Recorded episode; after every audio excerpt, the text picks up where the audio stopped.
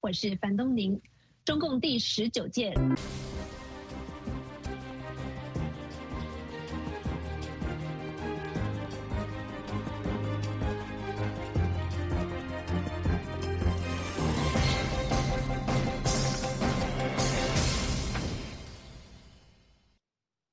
观众朋友们好，欢迎收看《美国之音》的时事大家谈，我是许波。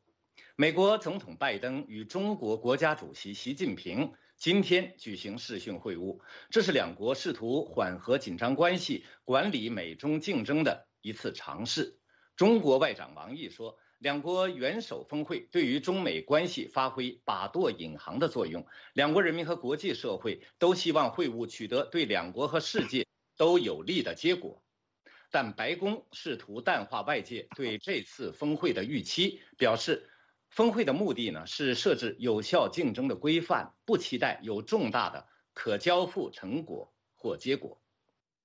峰会前夕呢，我们看到美中都释放了一些缓和及改善双边关系的讯息，但是在涉及国家安全、经济和政治的一些根本问题上，双方都没有让步的迹象。美中交恶始于特朗普任期，那么拜登他会不会改弦易辙？习近平携六中全会之势风头正旺，他愿不愿正视美国关切的问题？美中和世界都发生了巨大的变化，两国关系还能不能回到过去呢？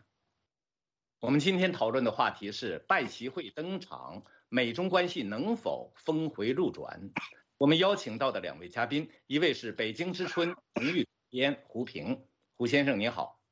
许波先生好，王元刚教授好。听众、观众朋友好，好的。另外一位是西密歇根大学政治学教授王元刚，王教授您好。哎，主持人好，胡先生好，各位观众大家好。好的，我们看到根据种种迹象以及外媒的报道呢，这次峰会很可能应该是美方主动斡旋成功的。过去几十年来。我们看到美中峰会呢，都是在美国新总统就任的第一年内实现的。这一点，就连这个中美美中交恶的始作俑者前总统这个特朗普都不例外。我来请教纽约胡平先生，BBC 的报道认为呢，这个拜登总统现在他面临国内诸多问题，急需在外交方面拿出政绩。而稳定美中关系也就成为他的一个当务之急。那么您怎么看这个问题？美方主动要求接触，这是不是就像中共内宣和外宣所说呢？是美国在纠正错误，回到美中关系的正确轨道上来呢？我想，正像你刚才说的，过去几十年来，美中峰会都是在美国新总统就任的第一年实现的。嗯，那这次拜习会呢？是符合惯例的，因此中方说把它说成是美国在纠正错误，再回到美中关系的正确轨道上来，这未免就是一厢情愿的过度解读。嗯，拜登之所以要主主动要求接触呢，那当然是因为他认为都快一年了，嗯，按惯例也应该和习近平会谈。另外呢，拜登认为，嗯，在美中两个大国的这种这个外交，必须要有两国的元首的直接的面对面的啊关起门的这种会谈。嗯，如果只靠这个隔空喊话，或者是在一些公开场合上一些作秀式的呃礼仪性的会晤，那还很不够。嗯，所以双方都需要建立起这种个人化的交流方式，这样子才能避免最坏的。那个双方都不愿意出现的事情发生，嗯，其实我们知道，在这之前，呃，美中双方的高级官员已经在工作层面上，呃，展开了很不少的会谈，也有些进展。另外，日前呢，中美又都对气候变迁的问题上做出了承诺，多少也算可以算作一种合作，啊，但总的来说呢，现在的情况呢，中美双方因为很在很多重大问题上有严重的分歧。我们很难指望这次拜习会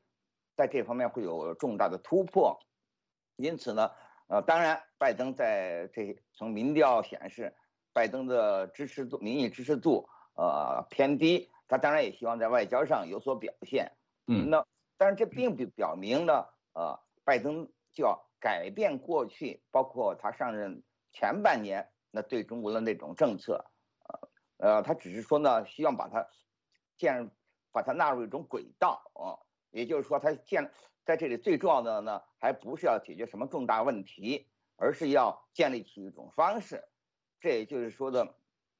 为他们这个双方设置这么一种规范，我想这种说法应该是比较合理的。好的，那么胡先生，我继续请教您一个问题啊。这个我们看到呢，就是啊，中国的国内媒体现在都在说呢，这次啊是美国这个非常主动啊，要求举行这样一次峰会啊。显然呢，刚才我们说过，这是中国的内宣呢，都是这样这个评论的。显然是美国在纠正错误，回到美中关系的正确轨道上来。但是啊，我请教呃胡平先生啊，在。公开的外交场合，中国有没有说过这样的话？嗯，在公开的外交场合，嗯，对，你呃，那他倒没有这么说，呃，他会在外公开的外交场合，他即便有那个意思，他也会表达的相当的委婉。我想这他还是这个内外有别，我想他还是知道的。好的，那么这这些话呢，显然主要是给中国的老百姓听的，嗯。那么相较于这个。拜登相对弱势的这样一个地位，习近平他可谓是春风得意。刚刚闭幕的这个中共十九届六中全会呢，让习近平登上了权力的巅峰，获得了只有毛泽东过去才有过的这样一个强势地位。而且呢，他还通过这个中共一党专制的独裁体制，经历了奥巴马、特朗普和拜登。三个任期啊，三三个总统任期，所以他自认为自己呢是拥有非常强势的一个地位，因此中国的口气也就比较大。正如外长王毅所说，希望这一次峰会对中美关系发挥把舵引航的作用，取得对两国和世界都有利的结果。那么我来请教啊，密歇根州的王元刚教授啊，中国方面呢似乎对于这次峰会有比美国更大的期待。但美国方面似乎并不这样认为，您怎么看这个现象？也就是说呢，美国主动要求斡旋峰会，但期望值不高，而中方呢似乎不积极，但是却拥有拥有更高的期待。您怎么看这个问题？嗯，我想美国的期望值不高，主要是因为它在国力上它还是占了上风的，所以以美国来讲的话，目前还不急着呃跟中国呃解决。呃，一些像贸易战、科技战的问题。那我们回想看看，拜登上任以来，他事实上已经跟许多国家的元首见面了，包括跟日本、韩国的领导人，还有跟欧洲一些盟邦的领导人，甚至跟俄罗斯的普京都已经在日内瓦见面了。所以照这个行程来看的话，习近平实际上是排在很后面的。对，那为什么是这样子呢？那主要是因为拜登上任以来，他的外交呃主要的工作是要部署好。呃，跟加强盟邦的关系，所以他努力的使盟邦像日本跟韩国，还有欧洲的盟邦跟美国站在同一个阵线上。等他把这个国际的局布好了之后，他最后才来跟中国的领导人会面。所以，我们从这个呃这个整个美国外交的布局来看的话，就是说他事实上并不急着跟呃习近平碰面，他只是说呃先把这个国际的局势营造对美国有利之后。然后再来跟中方碰面，所以说从这方面来看的话，基本上美国还是站在优势的。那那就像讲，美国的期望值不高，就是因为它目前手上的筹码很多，呃，因为像一些贸易战啊、科技战啊，这些都打到中国的痛处了。所以东中相相较来讲的话，中方实际上属于比较劣势的。那中方想要解决呃，就是中美之间的问题，希望美国下手不要那么重，能够轻一些。那所以说。就是以谈判的角度来看的话，中方实际上有需于美国多于美国有需于中方，所以以这种国力跟谈判的角度来看啊，事实上美国是占优势的。嗯，但是这次主要的会谈，美国主要的目的是希望能够管控好美中之间的竞争关系，因为现在美中的关系竞争已经是个主轴了，但是双方都没有人希望能够擦枪走火。或者呃，甚至导致战争的情况，所以他们必须要建立好一个游戏规则，然后双方都能够遵守的。那就这就是美方常常讲的，要建建立这种呃护栏，就双方关系的一个护栏嘛。他说这个 guard rails，那就是双方有共同遵守的规则，然后以免呃避免不慎啊掉入这个悬崖。所以以以这个角度来看的话，事实上美国上是不急着呃想要跟中方能够有任何的谈判的结果的。那么好，正像王云庚教授所说的那样哈，这就出现了这样一个比较奇怪的现象。为什么呢？就是说美方主动斡旋峰会，但是白宫的这个新闻发言人沙奇女士呢，我们看到呢，她却啊告诫外界不要对这次峰会有过高的期待啊，不会期待啊美中双方通过这次峰会就能拿出什么可这个交付的这样一个成果或者结果。但是另一方面，我们看到中国呢。似乎啊是这个让美国主呃美国是主动握拳，中国呢是似乎对峰会并不那么积极，但是呢中国方面对于峰会却有更高的期待，这挺有意思这种现象。我们接下来讨论啊，这个峰会前夕，我们看到双方都释放了一些善意，来营造这个峰会的气氛，比如美中达成应对气候变化问题的协议。拜登和习近平呢，通过向美中关系委员全国委员会成立五十五周年这样一个机会呢，啊，都啊双方都发庆典、发贺信这样一个这个方式，表达愿意为两人即将举行的峰会创造一个积极的气氛。最引人注目的，应该是属于白宫安全顾问沙利文日前他在接受美国有线电视新闻网 CNN 采访时说呢。说拜登总统的对华政策目标不是要试图这个啊，叫他用他的话来说呢，试图遏制和改变中国的政治体制，而是要营造环境，使得美中两个世界大国能够在国际体制中共存。我来请教胡先生，沙利文的表态引起国际上的广泛关注，因为这是过去几年来美国对华政策的一个明显改变。您对此有何评论？确实。沙利文讲话中说，不再试图改变中国，这确实是美国对华政策的一个重要变化。因为在过去，无论是在冷战时间的遏制中国，还是在改革开放时间的这种所谓和平演变、经济文化各方多方面的交流啊，那美国都希望啊，通过某一些方式改变中国。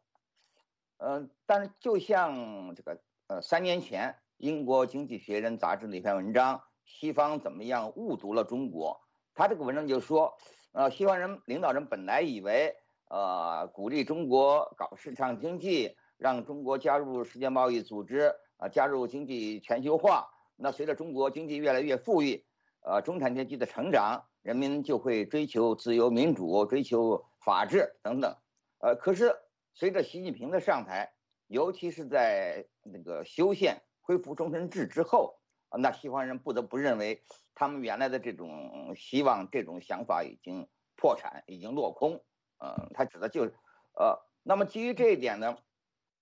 因此很多人，包括我想很多美国人，他们也会认为，既然中国并没有随着经济发展而走向自由民主，可见西方那套观念就不适合于中国，可见普世价值。就不是普世价值，而就是西方价值。中国有自己的国情，有自己的特色，啊，有自己的这个文化传统，啊，呃，那么就不能指望中国，呃，发生呃他们西方人所希望的那种改变，啊，那么所谓呃不再试图改变中国，他多半就指的指的这层意思，啊，你说原来不断给你浇水，就希望你能长出自由民主之花，后来浇了半天也没见长长出花来，那觉得哎呦。半天，你这是个盐碱地，呃，根本不可能长出自由民主之花。那既然如此，那以后就省得浇水了，那还浇水干嘛呢？所以他不再试图改，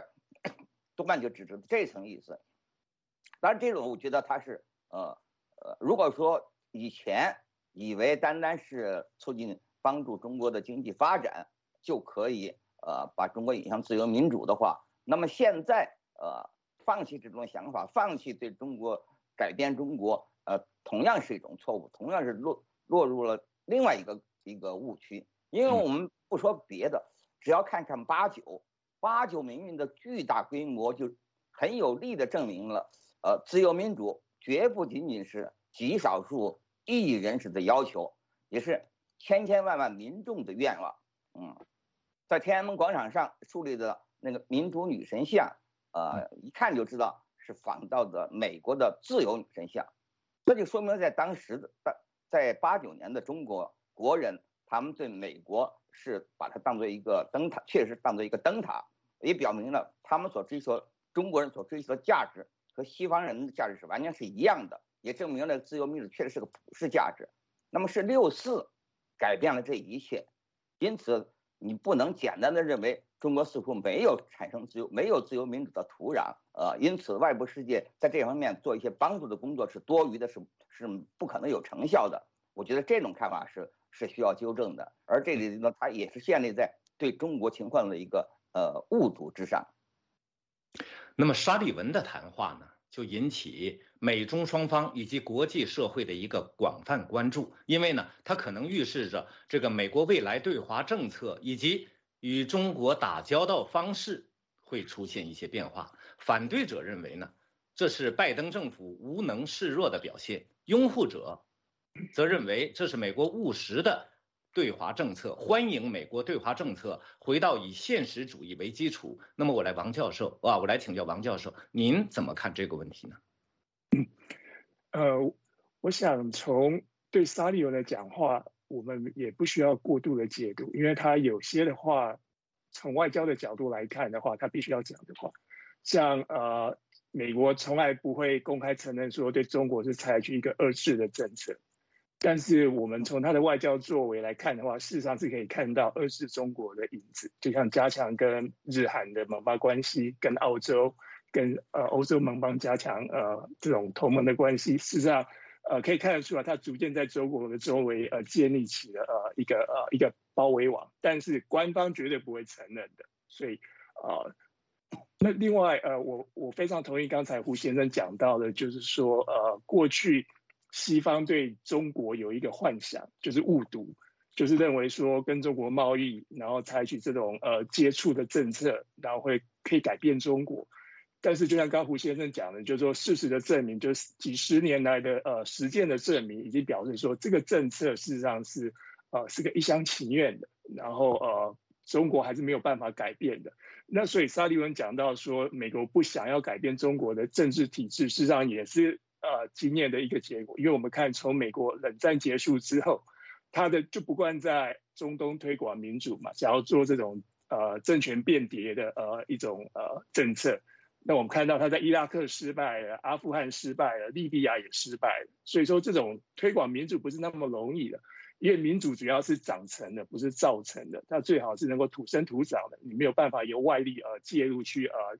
去去去造成的。那所以说，美国美中关系的这个主轴已经已经变了，就整个大方向已经变，目前是以竞争为主轴。那那就像拜登他在呃上任之前，去年的三月在外交事务他发表一篇文章嘛，强调他的外交政策，其其中他就讲到，对于中国的话，他要采取强硬，以他的话来讲就是 get tough with China。对，那那我们看他事后呃的。上任之后的一些作为，也的确慢慢的有有这个影子了。那另外很重要一点就是说，拜登的外交团队，像那个呃 Kirk Campbell，还有那个呃苏利文，他们也上任前也都发表过文章，他们也都同意刚胡呃胡先生讲的，就是过去对中国是个误读，有有一个误读的现象，呃抱了幻想太多了。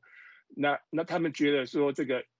新的。政党就民主党必须要改变对中国的政策，所以美国实际上国内已经慢慢形成共识，不光是共和党、民主党都觉得中国是一个潜在竞争者，美国必须要好好的应对。所以从这个角度来看的话，这是一种国际政治的一种结构的问题，这个不容易解决的。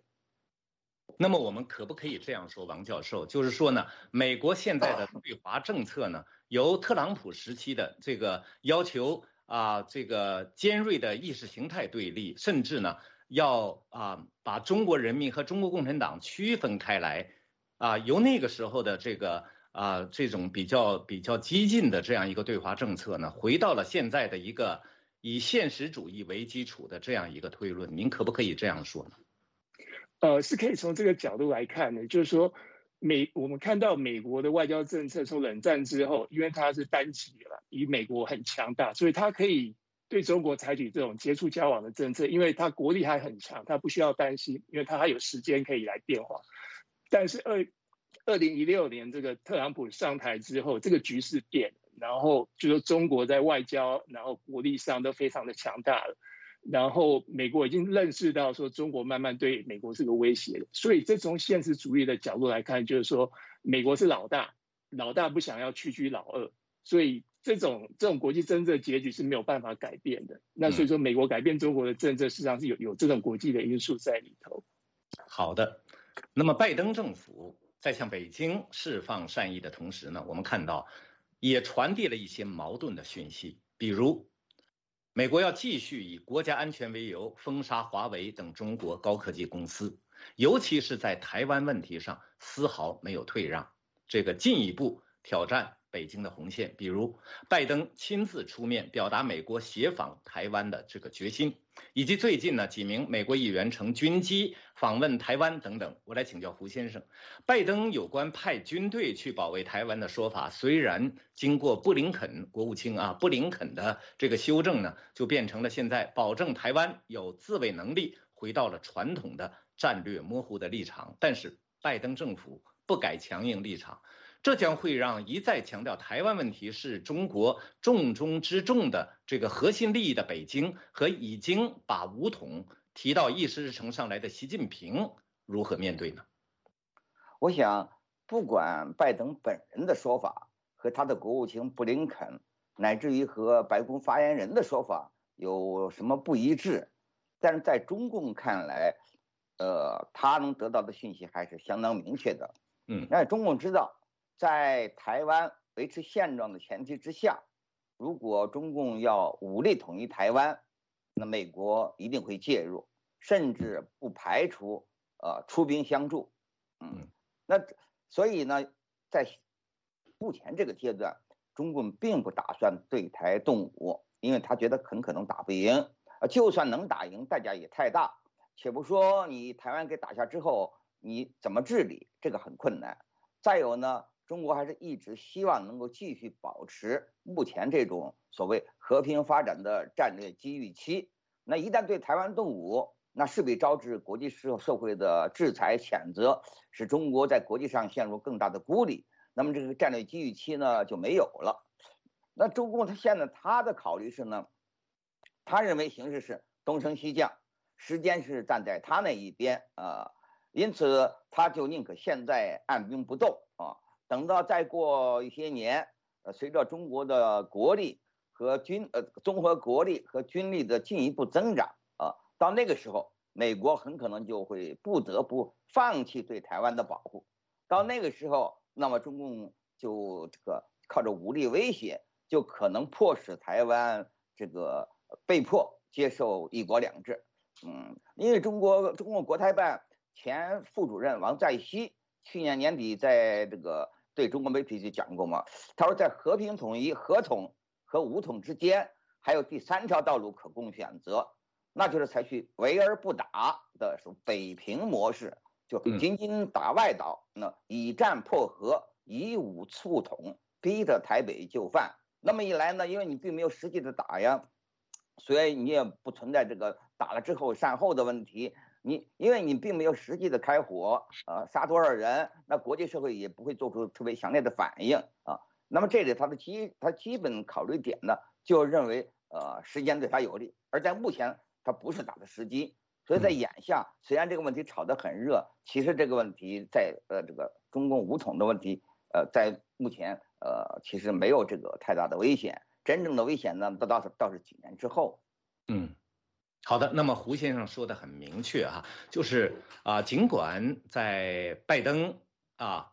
布林肯在表述方面哈可能有一些差异，但是在啊这个协防台湾、保护台湾，不管以什么形式，这方面是不含糊的。中共呢啊，中国方面，北京呢一定是嗯听到了这样的讯息，所以国际社会就普遍认为呢，台海局势是美中关系的一个。火药桶，北京认为美国在不断挑战中国的底线，而华盛顿则认为呢，中国是在不断挤压台湾的生存空间，双方迟早会在这个问题上摊牌。我来请教王教授，您怎么看这个台海局势对美中关系的影响？中国有让步的可能吗？这个美国有退让的这个空间吗？拜登和习近平将如何处理这个问题？我想这个双方让步的可能性很小，因为以中国的角度来看，他把台湾定为核核心利益，然后是呃是这个时候他讲的中华民国伟大复兴的一个很重要的一个呃一个工作，必须要把它完成的，所以他让步的可能性很小。但是美国让步的可能性也很小，因为美国目前还是比较强大的，它的回旋空间也很大。那那台湾对美国来讲的话，我们应该把它放在这种美中之间的竞逐下来看，就是说，因为现在美中的的战略竞争已经慢慢的趋向激烈了嘛，所以相对来讲的话，台湾对美国的战略地位会相相对的提升。那所以说，我们可以预期，就是说，在未来的话，台美关系的加强是个必然的结果。因为美国为了要应付中国，它必须要加强跟台湾的关系，所以我们看到美国最近的一些动作，事实上都在加强跟台湾的关系。那那美国会改变的话，就是的一个原因，就就像刚胡先生讲到，只有一个条件，就是中国的国力继续增加，然后慢甚至越来越强大，到时候美国。呃，已经心有力而力力不足了，就心有欲而而力不足了。就是他想要保护台湾，但是他的国力没有办法，他就必须要放弃，那个才才是有可能的。但是我们目前还没有到那个地步，就是说美中之间的国力还是有个差距的。那以以中共的角度来看的话，目前武统的话，实际上是对他不利的，风险过大，实际上是个不是个明智的作为。那那所以说对他来讲的话，倒不如再等等以后国力强大啊。然后才能够慢慢的，呃，再来处理这个问题。那另外，台湾对美国还有另外一个很重要的呃一个利益，就是民主、民主自由的一个共同价值。因为台湾的民主制度对美国来讲是一个很大的吸引力，尤其是对美国的人民来讲。那我们可以看到，就是最近呃芝加哥的一个外交委员会有做了一些民调啊，就是说如果。呃，台海发生战争的话，美国愿不愿意？你觉得美国该不该出兵保护台湾？那我们看着近年来的民调一直上升，就是越来越多的美国人觉得应该要要支持台湾，要美国应该要协防台湾，所以连美国的民意也在变。那所以说，这个从这个角度来看的话，就是说美国让步的可能性也很小。那拜习会我们可以预计的主要就是一一定会谈到台湾的问题的。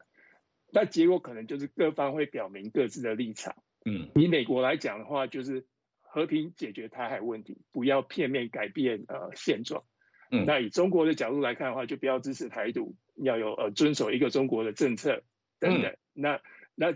所以说会会变成说大家呃心里如一，照本宣科，各自宣布各呃各自的立场，然后希望就是能够建立一套沟通的机制，呃，避免擦枪走火。好的，那么最后呢？啊，我们来预测一下，这个拜习峰会将涉及美中关系的哪方面的这个啊议题呢？我我先首先请胡先生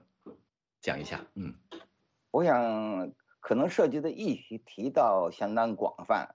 那其中一些就像刚才王教授说的，那只是各自呃再次申述自己的立场，各说各话。呃，包包括像台湾问题啊。像这些问题，呃，另一方面可能比较具体的呢，那当然涉及到呃贸易战的问题啊，呃这个留学生的什么签证的问题啊，呃还有这个美国这个呃驻驻成都的领事馆，呃然后中国驻休斯顿的领事馆啊，是不是恢复的一些问题啊，在这些问题可能会有一些比较具体的进展，嗯，大体上说，我觉得美中关系你要说是回到完全回到过去。这一点那是不可能的。好的，那么王教授也请您预测一下吧。啊，这次这个拜习峰会将涉及哪些问题？美中关系还会不会回到过去的状态呢？嗯，我想刚胡先生提到那些问题，我觉得都有可能呃可能谈到。那我们可以补充一下，可能也会谈到一些人权的问题呀，台湾啊，呃，新疆、香港的问题。或许会谈到一些北韩核武的问题、伊朗的问题、气候变迁的问题，所以像问题很多。那那我觉得未来可以观察，就是双方会不会有一个像美苏在一九七二年签订的一种海上事故的协议，就是说有一套，因为未来的美中的竞争很有可能是在海上，那希望能够有呃有一个协议。但是我也同意，就是美中关系回不到过去了。好。我们今天时事大家谈讨论呢，到这里就结束了。感谢王元刚教授、胡平先生参加我们的节目，两位嘉宾发表的都是他们个人看法，不代表美国之音。好，我是许波，我们下次再会。